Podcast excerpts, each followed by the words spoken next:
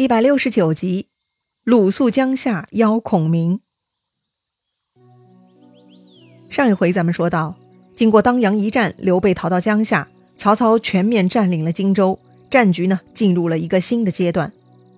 曹军全面屯驻汉江边上，号称百万雄师，形成三百里联络大圈，那是非常雄壮威武的。而刘备和刘琦呢，就缩在荆州和东吴的交界位置江夏。就如同一颗鸡蛋夹在两头猛兽中间，曹操呢采纳了荀攸的计谋，给江东发了檄文，邀请孙权来江夏会猎，灭掉这颗鸡蛋。而此时孙权还没有收到曹操的邀请，孙权呢只是听说曹操已经拿下荆州大部分土地，孙权啊严重怀疑曹操的下一步呢会对自己动手，所以孙权采纳鲁肃建议，最好啊要联合刘表剩余势力一起抵抗曹操，赶走曹操。那么南方就是孙权最大，这样东吴就可以拿下荆州，这才是对自己最有利的了。而处于鸡蛋位置的刘备呢，表面上是最渺小、最弱鸡的，但刘备呢拥有最超级的大脑诸葛亮，情况就不同了。诸葛亮筹谋要联合东吴一起抵抗曹操，一旦开战呢，肯定是曹操与孙权短兵相接，所以最大的消耗就在曹军和东吴军身上。等他们相互厮杀消耗。回头刘备他们就可以找机会捡便宜了，所以鲁肃和诸葛亮呢都想孙刘联合，但他们背后的目的是完全不同的。此刻鲁肃呢到了江夏，假装为刘表吊唁，然后呢就向刘备打听曹军实力，而刘备推说自己不知道，有啥问题啊都请问孔明。于是呢这就介绍诸葛亮给鲁肃见面了。这是鲁肃跟诸葛亮的初次见面，双方啊行礼问候是非常客气。鲁肃就先开口了：“一向仰慕先生才德，没有机会拜见，今日有幸相遇，还请指教眼下安危之事啊。”鲁肃呢，就是直入主题：“眼下曹操占据汉水，虎视眈眈，你们是怎么准备的？”诸葛亮就回答了：“曹操奸计，亮已全部知晓，只因实力不够，所以暂且避其锋芒。”鲁肃有些疑惑，就问了：“难道皇叔就到此为止了？”诸葛亮呢就回答说了：“刘使君与苍梧太守吴成有旧交，所以会去投苍梧。”这里诸葛亮说的苍梧呢，就是指当时长沙南面的苍梧郡。鲁肃就说了：“吴成粮少兵微，都不能自保，怎么还能收容他人呢？”诸葛亮说：“呀，吴城那里虽然不能久居，但如今可以暂且依附。另外，我自有打算。”鲁肃一听啊，就急了。如果刘备他们去依附苍梧，那就又少掉一个反对曹操的力量了。那江东跟曹操就要短兵相接了。鲁肃呢，赶紧出言相劝：“孙将军虎踞六郡，兵精粮足，又极其敬重贤士。”江湖英雄很多归附他的，所以为您考虑，不如派遣心腹去东吴，联合东吴才能成大事啊。诸葛亮呢，假装很为难，他说呀：“刘使君与孙将军从前也没有旧交，恐怕去了江东也是白费口舌，况且也没有其他心腹之人可以派遣呐。”鲁肃赶紧就说了。先生之兄现在就是江东参谋，天天盼望与先生相见。素不才愿与先生一起去见孙将军，公益大事啊。鲁肃的意思就是啊，要派谁呀？派你诸葛亮就对了。你诸葛亮就应该去江东跑一趟嘛，因为你大哥诸葛瑾就在江东工作呢。你大哥也很希望见到这弟弟呢。如果诸葛亮愿意去江东，那鲁肃就陪诸葛亮一起去见孙权，共同商量大事。这个时候啊，刘备却不答应了。他说呀：“孔明是我老师，片刻不可离开，怎么能让他去呢？”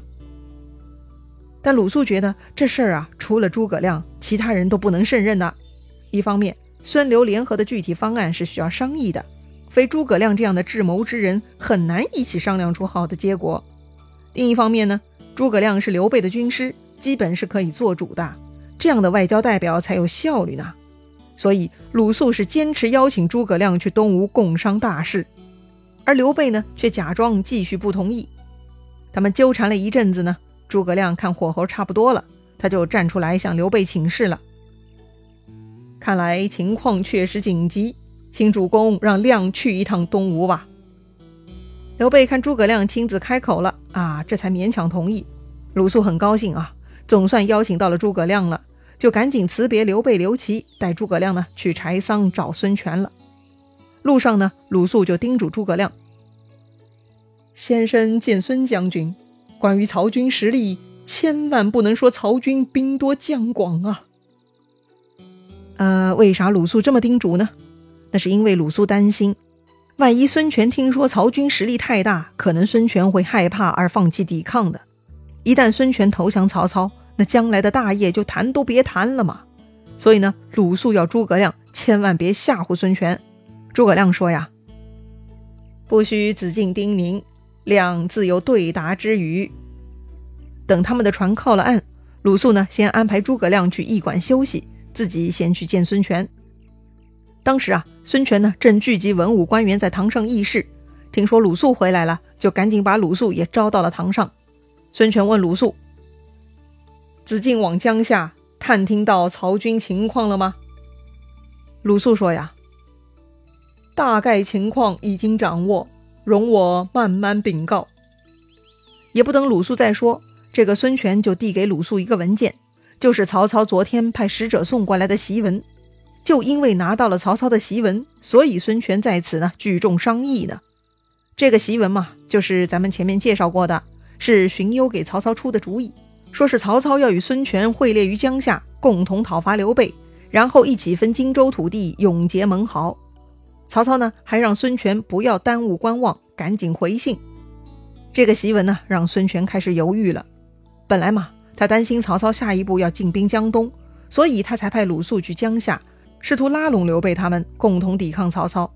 但这会儿呢，又收到了曹操的檄文，发现呢，这个曹操的目标还是停留在刘备身上，而且曹操还说愿意跟自己共同分享荆州土地。说来呀，这也是有些诱惑的。孙权呢，就开始拿不定主意了。表面来看呢，曹操这边诱惑比较大，还可以分到荆州的土地。但深层来看呢，一旦刘备他们被灭了，难保曹操不会反悔。不但分不到荆州土地，还可能呢下一步来进犯江东。所以江夏的刘备对于江东孙权就是唇亡齿寒了。可是如果现在拒绝曹操，那么战火可能立刻会引到东吴。孙权担心曹操军力太大，自己也不是曹操的对手，眼下惹毛曹操就等于立刻找死啊！说白了呢。无论孙权是否拒绝曹操，跟曹操的战争啊，都是很难避免的，无非是早或者晚了。所以呢，此时的孙权是头大如斗，非常难受。他就想听听手下众人的意见。那首先呢，是张昭发表意见了。他说呀：“曹操拥兵百万，借天子之名征伐四方，如果拒绝曹操，就是叛逆朝廷啊。”况且主公本来也就是凭借长江抵御曹操，可是如今曹操已经拿下荆州了，已经不是长江可以阻隔的了，所以我们很难抵挡曹军。因此，我认为不如投降曹操才是万安之策呀。张昭话音一落，所有的谋士啊都跟着附和，说呀：“子布之言正合天意。”孙权看大家一边倒，都要投降曹操，心里是很不甘心。孙权呢是沉吟不语，于是张昭补充说：“主公不必多疑，如果投降曹操，则东吴民安，江南六郡就可以保住了。”孙权呢还是低头不作声。过了一会儿，孙权就站起来更衣，也就是去洗手间哈。鲁肃呢紧跟其后，就想找机会跟孙权单独说话。孙权也知道鲁肃有话，不想当着其他人面说，于是呢，就拉着鲁肃的手问他：“爱卿怎么想？”鲁肃就说了：“刚才众人所言，那是要误了将军啊！众人都可以投降曹操，唯独将军不可以呀。”孙权就问鲁肃了：“为什么这么说呢？”鲁肃啊就替孙权分析了，大家说的话都是为自己在筹谋呀。比如他鲁肃投降曹操，曹操知道鲁肃是本地人，一定还会继续委任官职，说不定啊还能成为州郡太守之类的。但是如果孙权投降曹操，曹操会给孙权什么呢？如果运气好，就封个侯，无非就是一辆车、一匹马、几个随从的待遇，怎么还会有机会南面称孤呢？所以啊，众人的话是不能听啊。是啊，这是大实话呀。荆州官员主张投降曹操，结果一个个都加官进爵，成为太守的就有好几个呀。所以呢，鲁肃说的就是大实话了。孙权是非常赞同鲁肃的。诸人议论，令孤很失望。子敬之言与我所见相同，这是老天以子敬赐我呀。可是曹操如今聚集袁绍旧将，还有新得荆州之兵，他的势力强大，恐怕难以抵挡啊。这个嘛，鲁肃就回复了，他去江夏已经带回了诸葛瑾的弟弟诸葛亮了。他让孙权呢召见诸葛亮。一问便知曹军虚实了嘛？这个诸葛亮用计火烧曹军的事情已经是名扬天下了，孙权也是知道的。听说鲁肃把诸葛亮带来了，孙权呢也很高兴。既然诸葛亮来了，孙权自然要见他的。不过孙权觉得呀，为了显示东吴的威武，要先让诸葛亮跟自己手下江东才俊们过过手才行。另外，江东才俊们都是主张投降的。而诸葛亮过来，显然是主张对战曹操的，所以啊，孙权这么安排呢，也是让诸葛亮有个数。所谓辩论嘛，道理呢，应该是越辩越清楚的。如果诸葛亮说不过自己手下这帮人，那孙权呢，也不可能再联流抗曹了。所以，孙权安排诸葛亮先见自己的谋士，从这一举动呢，也可以看出孙权的领袖能力了。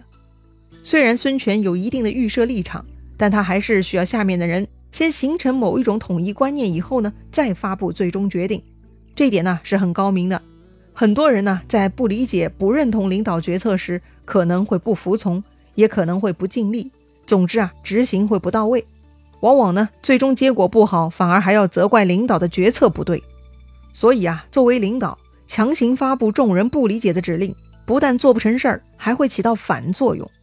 而孙权的做法呢，就可以避免这种情况的发生了。鲁肃听孙权这么吩咐呢，自然照办。